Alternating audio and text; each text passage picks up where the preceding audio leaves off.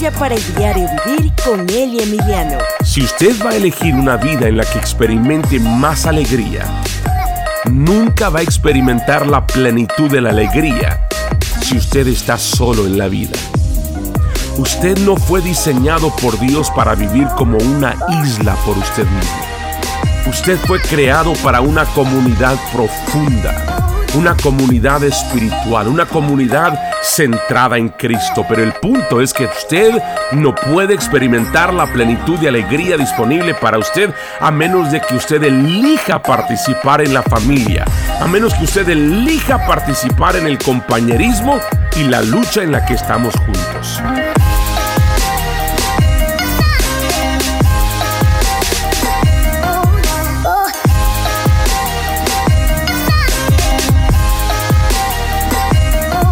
¿Qué tal? Y bienvenidos a otro podcast llamado Gracia para el Diario Vivir. Yo soy la Emiliano. Muchas gracias por acompañarnos en este momento a través de esta plataforma, donde quiera que nos esté escuchando. Muchas, pero muchas gracias.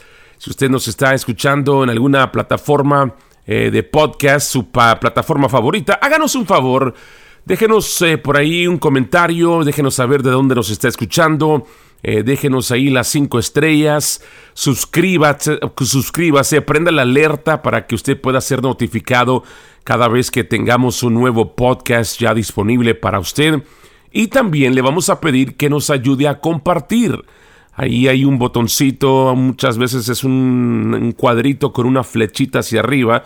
Si usted le aplana hacia ahí o le aplana ahí, usted puede compartirlo eh, de diferentes maneras, ya sea sus redes sociales, individualmente en un mensaje de texto o en Messenger. Pero háganos el favor y ayúdenos a dar a conocer estas enseñanzas de este podcast. Gracia para el diario Vivir. Estamos en esta serie llamada Alegría alimentada por el Evangelio. Es una colección de pláticas por el libro de Filipenses. Estamos en la parte número 8, la octava parte de esta serie. Y hoy vamos a continuar, en esta ocasión vamos a continuar mirando las, los últimos 12 versos del capítulo 2 de Filipenses, del 19 al 30. Le he llamado a esta plática Elegir alegría alimentada por el Evangelio todos los días. Escoger, elegir una alegría alimentada por el Evangelio diariamente, todos los días. Y mientras vemos este pasaje juntos, yo creo que usted va a entender por qué lo nombré así. Ahora recuerde que este libro trata de cultivar una fe que sea auténtica y que esté llena de gozo, llena de alegría, sin importar cuáles sean las circunstancias en su vida. Mucha gente piensa que la alegría es simplemente una cuestión de suerte. En otras palabras, si eres feliz y feliz en la vida, simplemente tienes suerte. Las cartas cayeron a tu favor, así que felicitaciones, ¿no? Pero la Biblia enseña que el gozo profundo y la felicidad real pueden escogerse. En otras palabras, se pueden aprender simplemente permaneciendo en Cristo todos los días.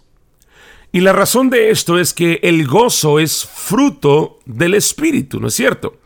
Pablo les dijo a los Gálatas que el fruto del Espíritu es amor, gozo, paz, paciencia, bondad, benignidad, fidelidad, eh, mansedumbre, dominio propio. Él da nueve cualidades diferentes en esta lista. Y la segunda de esta es el gozo, es la, la alegría. en, la, primera parte de esta serie señalamos que nunca vas a experimentar realmente la felicidad ah, y la alegría si, si haces de esas cosas tu meta final. O sea, si tú dices, mi meta es tener gozo, mi meta es tener alegría, esas no son metas.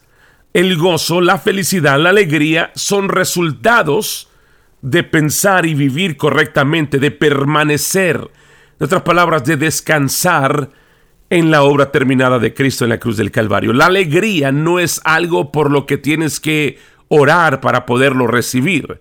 Señor, te pido que me des más alegría. No, nosotros ya tenemos el fruto del Espíritu que reside dentro de nosotros debido a nuestro nuevo corazón, nuestra nueva naturaleza y el bautismo del Espíritu Santo en nuestras vidas. Muchos de nosotros pensamos de esta manera. Decimos, si estoy luchando contra la depresión o la desesperación, entonces necesito pedirle a Dios que me dé más gozo. Y eso suena muy bien en la superficie, ¿no? Pero está mal. El problema con ese tipo de, pensamiento y con ese tipo de oración es que ignora el hecho de que tú ya tienes el gozo de Dios residiendo en ti por medio del Espíritu. Entonces, lo que realmente quieres decir cuando le pides a Dios que te dé más gozo es que realmente quieres experimentar o que se manifieste, ¿sí? El fruto de su Espíritu que está ya en tu vida. No es que tú estés buscando algo, ¿sí? No es que tú estés allá fuera en alguna parte buscando el gozo, la felicidad. Recuerde que vimos eh, eh, en los últimos dos episodios de este podcast, en los versos 12 y 13, en que debemos desarrollar lo que Dios ya obró, ya produjo en nosotros. Entonces, cuando tú oras, no estás orando para que Dios te traiga algo. Estás orando para que Dios te muestre cómo desarrollarlo. Y la razón por la que menciono esto es porque en esencia cuando le pides a Dios que te dé gozo, podrías estar de acuerdo sin querer con una idea falsa. Y esa idea falsa es que de alguna manera te falta algo en Cristo, estás incompleto en Cristo. Y sin embargo, Colosenses nos dice que estamos completos en Cristo. Pedro nos dice que tenemos todo lo que necesitamos para la vida y la piedad. Juan nos dice que hemos recibido su plenitud y gracia sobre gracia. Entonces el proceso de discipulado, escúchame, no se trata de tratar de convertirnos en algo que todavía no somos.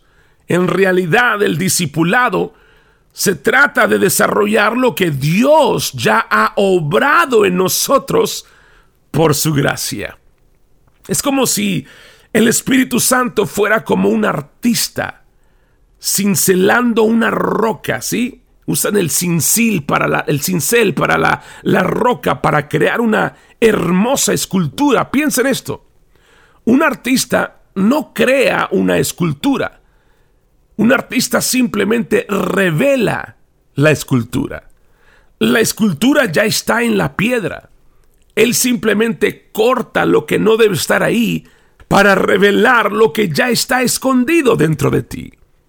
Lo mismo ocurre con nosotros cuando se trata del discipulado. No, nunca se, se trata de que nosotros convenzamos a Dios de cómo debemos ser o cómo deberíamos ser en nuestra vida. Se trata de que Dios, escúchame, nos convenza a nosotros de cómo siempre Él nos ha visto a nosotros.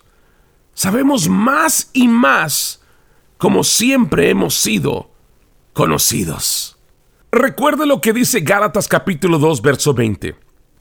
He sido crucificado con Cristo y ya no vivo, pero Cristo vive en mí.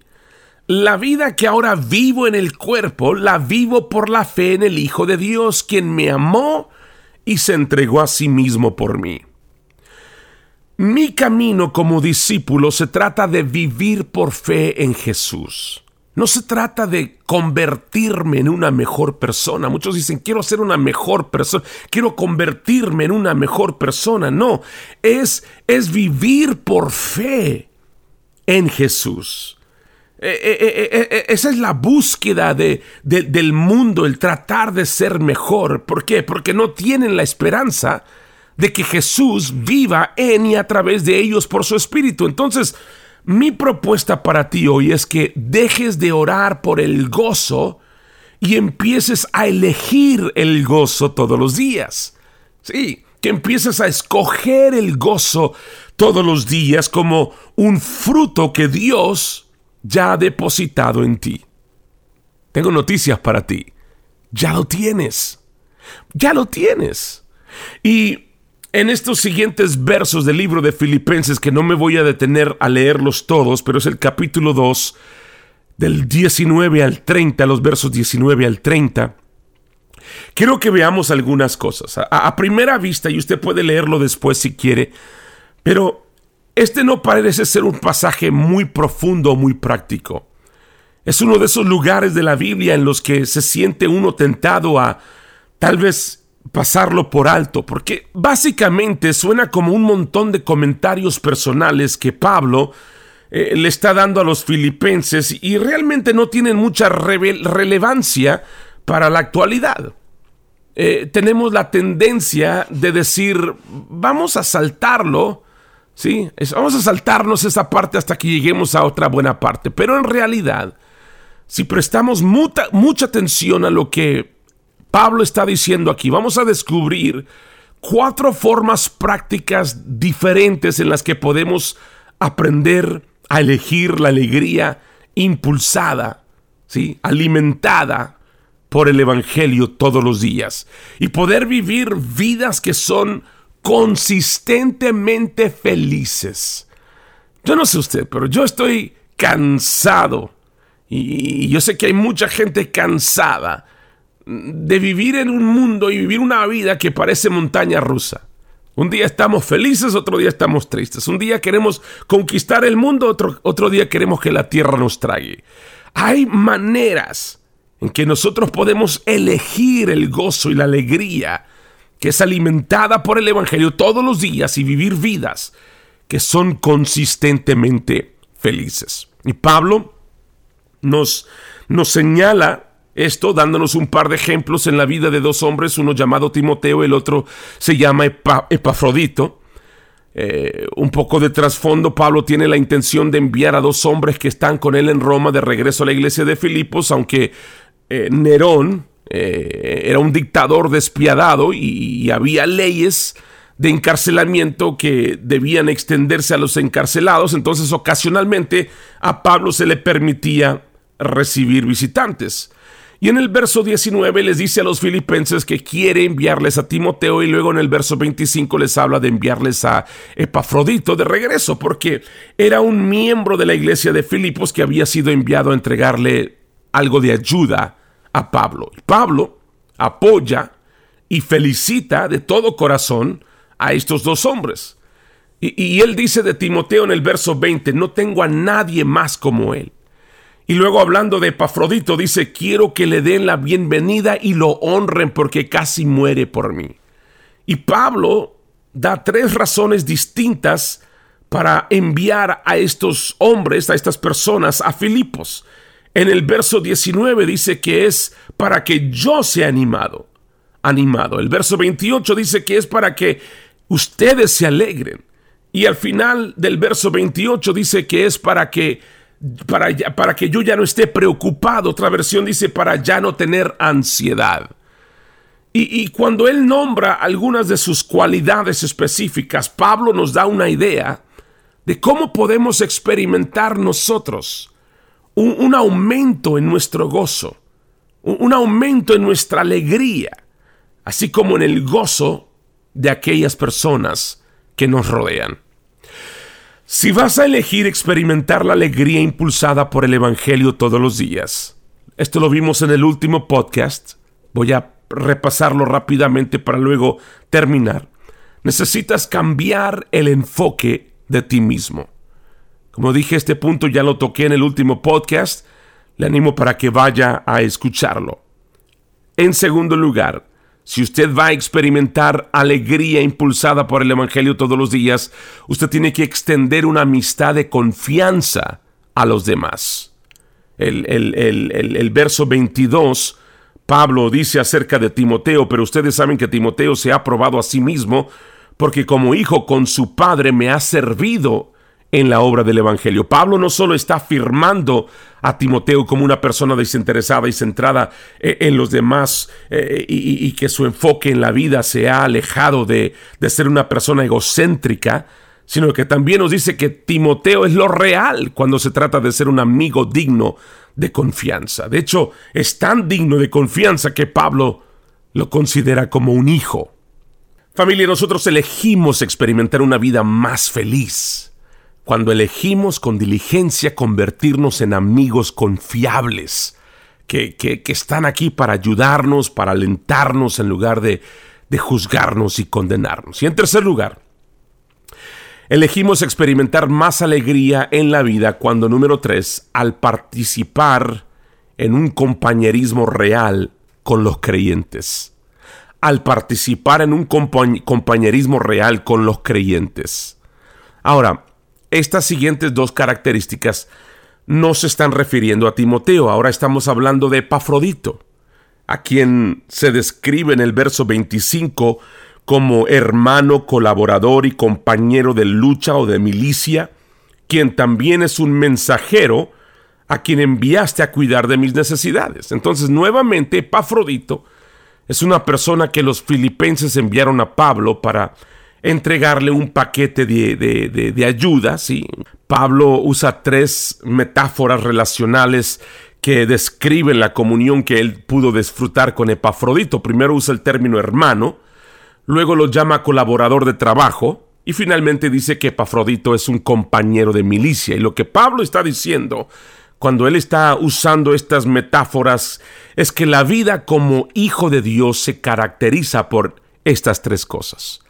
Hay una familia común, hay un compañerismo común y hay una lucha común. Somos una familia, somos una confraternidad y estamos en una pelea. Y cuando elegimos compartir estas tres cosas como hijos de Dios, elegimos abrirnos a desarrollar el gozo del Señor.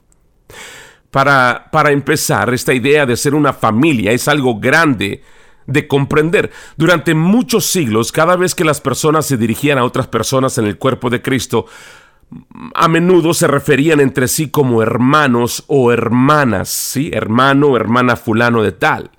De hecho, en algunas iglesias todavía se usa esa tecnología, el hermano fulano, la hermana fulana. A veces me pregunto si tal vez deberíamos recordar un poco eso, porque creo que hemos perdido el enfoque de lo que significa estar unidos por nuestra línea de sangre, ¿sí? Eh, sangre espiritual en Cristo. Vivimos en nuestra cultura tan individualista y es fácil olvidar que en medio de toda nuestra diversidad hay una unidad. Luego está la idea del compañerismo, de ser compañeros de trabajo.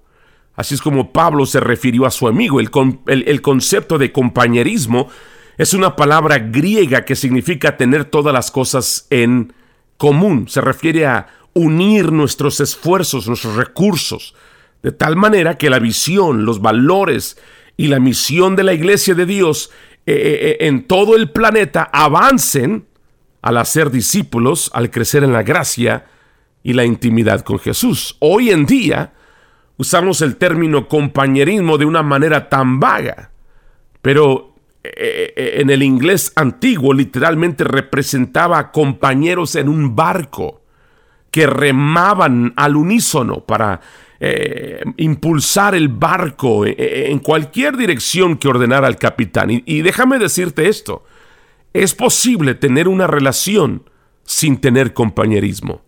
Tú puedes estar relacionado con alguien y nunca pasar tiempo con esa persona. Pero es imposible tener una relación vivificante que traiga alegría a tu vida sin compañerismo. El compañerismo es el combustible con el que funciona la relación. Y luego Pablo también habla de la pelea en la que estamos al llamar a Epafrodito su compañero de milicia, compañero de guerra. Y la analogía es dolorosamente muy obvia aquí. Pablo estaba en una batalla. No una batalla contra la sangre y contra eh, carne, una batalla contra principados, contra potestades de las tinieblas espirituales en los reinos celestiales. ¿No es sorprendente cómo Pablo veía su propio encarcelamiento? No le gustaba particularmente estar encadenado, pero no descargaba sus frustraciones con los miembros del gobierno por más eh, despiadados y malvados que fueran. De hecho, compartió a Jesús con todos los que él pudo. Incluso los, los guardias del palacio y los miembros de la propia familia de César Nerón. Y Epafrodito se había convertido en un compañero un compañero de soldado, de, de, milicia, de, batalla, de pelea más bien en, en esta batalla de Pablo. Ahora, escuche esto. Si usted va a elegir una vida en la que experimente más alegría, nunca va a experimentar la plenitud de la alegría si usted está solo en la vida. Usted no fue diseñado por Dios para vivir como una isla por usted mismo. Usted fue creado para una comunidad profunda, una comunidad espiritual, una comunidad centrada en Cristo. Pero el punto es que usted no puede experimentar la plenitud de alegría disponible para usted a menos de que usted elija participar en la familia, a menos que usted elija participar en el compañerismo y la lucha en la que estamos juntos. Y hablando de lucha, la cuarta y última cuestión para elegir la experiencia de la alegría, número cuatro, descubra por lo que realmente vale la pena luchar. Descubra por lo que realmente vale la pena luchar. Ahora, permítame animarle diciéndole que si usted no entiende por qué realmente vale la pena luchar en esta vida, usted va a tener dificultades para poder experimentar el gozo del Señor. Porque si usted no está luchando por lo que es realmente importante, usted estará confundido y distraído y vivirá constantemente con esa sensación de no encontrar realmente su propósito y su significado. Hay, un viejo refrán que dice, si no tienes nada por lo que valga la pena morir, no tienes nada por lo que valga la pena vivir. ¡Qué poderoso! Ese es uno de esos clichés que en realidad me gusta mucho porque nos anima a pensar en las prioridades. Ahora, yo no sé ustedes, pero cuando yo miro alrededor del mundo, incluso cuando miro mi propia vida, a menudo me siento tentado a dar una lealtad de primera clase a causas y prioridades de segunda clase. E, escuché acerca de una persona que dijo, he pasado todo este tiempo subiendo la escalera del éxito solo para llegar a la cima y descubrir que la escalera estaba siendo apoyada en la pared equivocada. ¡Wow! Escuche, Epafrodito casi muere de una enfermedad cuando arriesgó su propia vida viajando para ministrar a Pablo. Pablo cierra sus palabras a los filipenses diciéndoles que honren a hombres como este, porque en el verso 30 casi muere por la obra de Cristo. Epafrodito aparentemente estaba tan comprometido con la obra de Pablo de difundir el Evangelio que él estaba dispuesto a arriesgar su propia vida para tratar de preservar la vida de Pablo. Solo se lo menciona aquí en el libro de Filipenses, pero de otros recursos históricos nos enteramos de que finalmente Epafrodito se convirtió en el primer obispo o en el primer líder regional de la iglesia de Filipos. Cuando pienso en la lucha en la que estamos, y lo que realmente le importa al corazón de Dios, pienso en las escrituras del, del, Nuevo Testamento que nos ordenan a declarar y demostrar el Evangelio a todos, todos los días, en todas partes, trayendo las buenas nuevas de la gracia de Dios a toda raza, a toda tribu, a toda lengua, a toda nación, por todos los medios posible. Y es tan fácil dar lealtad de primera clase a causas de segunda clase. Todo el mundo parece estar haciendo algo bueno Podemos encontrar un millón de razones y, movimientos diferentes para dar un centavo a este grupo y un centavo a aquel grupo. Pero yo oro que hayamos decidido, como sé que muchos de ustedes ya lo han hecho, a invertir su tiempo, su talento y su tesoro eh, en el ministerio del reino de Dios y, y en la iglesia y el avance del Evangelio hacia el futuro a través de la iglesia. Saber por qué estás luchando te permite permanecer en aquello en lo que estás descansando. Si no sabes realmente por qué estás luchando, perderás tiempo, perderás talento, perderás tesoro, perderás energía en todo lo que estás eh, luchando en contra. Esos, esos bienes son demasiado valiosos para desperdiciarlos en batallas a lo que no hemos sido llamados. ¿Todavía me distraigo? Claro que sí. A veces quito mi vista de la, del juego y me permito involucrarme en la tiranía de actividades menores, pero con gracia, con fidelidad. Mi Dios me devuelve el enfoque y recuerdo que Él me puso aquí con un propósito mucho más grande que yo. Alguien dijo en una ocasión, vive tu vida de tal manera que el predicador no tenga que mentir sobre ti en tu funeral. Y hombre, creo que ese es un buen consejo. Y no me refiero a llenar tu vida de ajetreo para sentirte más espiritual. No me refiero a que estés haciendo y haciendo eh, y, haciendo como que estás eh, sencillamente gastando tu tiempo. Tampoco estoy insinuando que debas someterte a algún yugo de manipulación legalista como motivación para el servicio. Me refiero simplemente a vivir de una manera intencional, una manera redentora y una manera agradecida en las rutinas de la vida en la que Dios ya te ha sumergido. No estoy diciendo que necesitas agregar algo más a tu agenda ya ocupada, pero simplemente que echemos un vistazo a lo que ya estamos haciendo, aquello por lo que Dios nos ha dado pasión y, y pídele que te muestre cómo usarlo de una manera redentora, como un recipiente para poder traer luz, vida y amor al mundo que te rodea a ti. La iglesia de Filipos estaba a unas 800 millas de Roma. No había aviones, no había trenes, no había automóviles. Entonces cuando Epafrodito se embarcó en este viaje, solamente tenía un modo de viaje, caminar. Cuando usted salía a las áreas remotas en aquellos días, tenía el peligro de enfrentarse a secuestros de ladrones o enfermedades o dolencias, ser atacado por algún animal salvaje, condiciones climáticas muy difíciles, riesgo de hambres o deshidratación, de todo tipo de cosas. Sin embargo, Epafrodito era un hombre que sabía por qué realmente valía la pena luchar.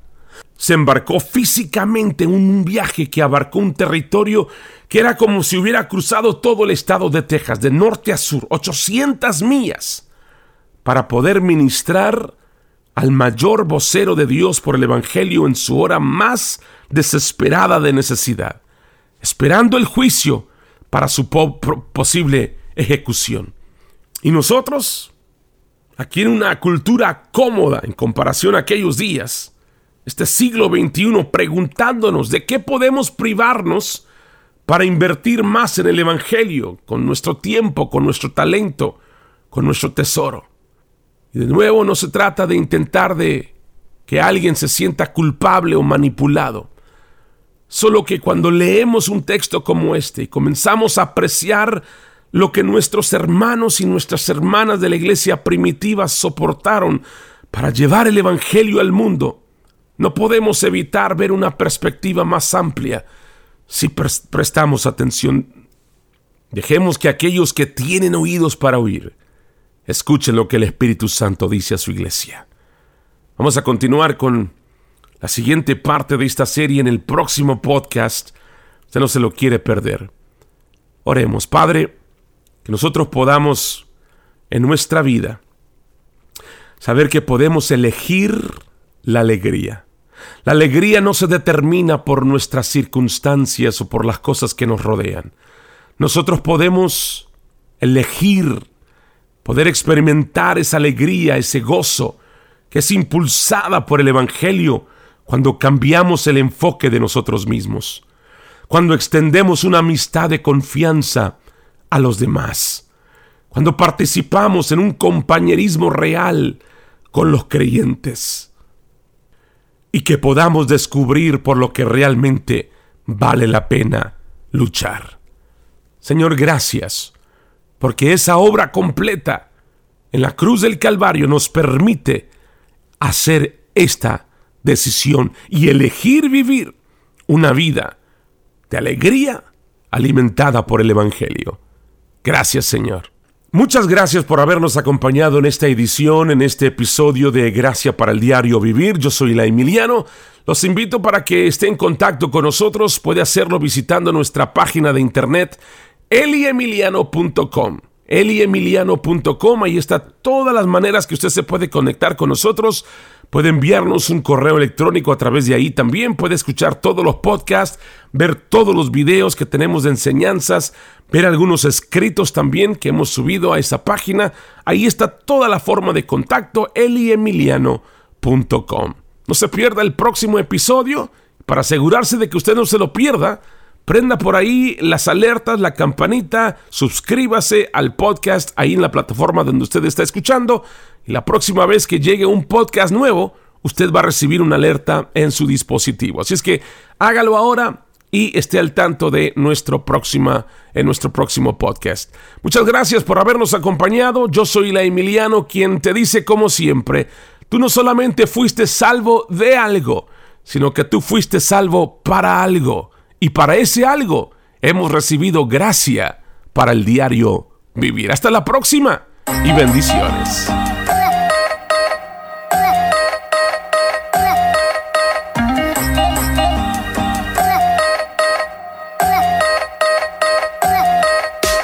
Podcast ha sido de ayuda para tu vida, te invitamos a que te suscribas, nos sigas, comentes, recomiendes y compartas esta programación. Y de esa manera nos ayudarás a dar a conocer estas pláticas donde nuestra única misión es declarar el Evangelio a todos, todos los días, en todo lugar. Para más información, puedes seguirnos en Facebook e Instagram buscando Elia Emiliano. Nos encantaría estar en contacto con usted. También, si desea invitarnos a algún evento, conferencia o servicio especial, puede contactarnos de la misma manera. Esté pendiente para el próximo podcast Gracias para el Diario Vivir con Eli Emiliano.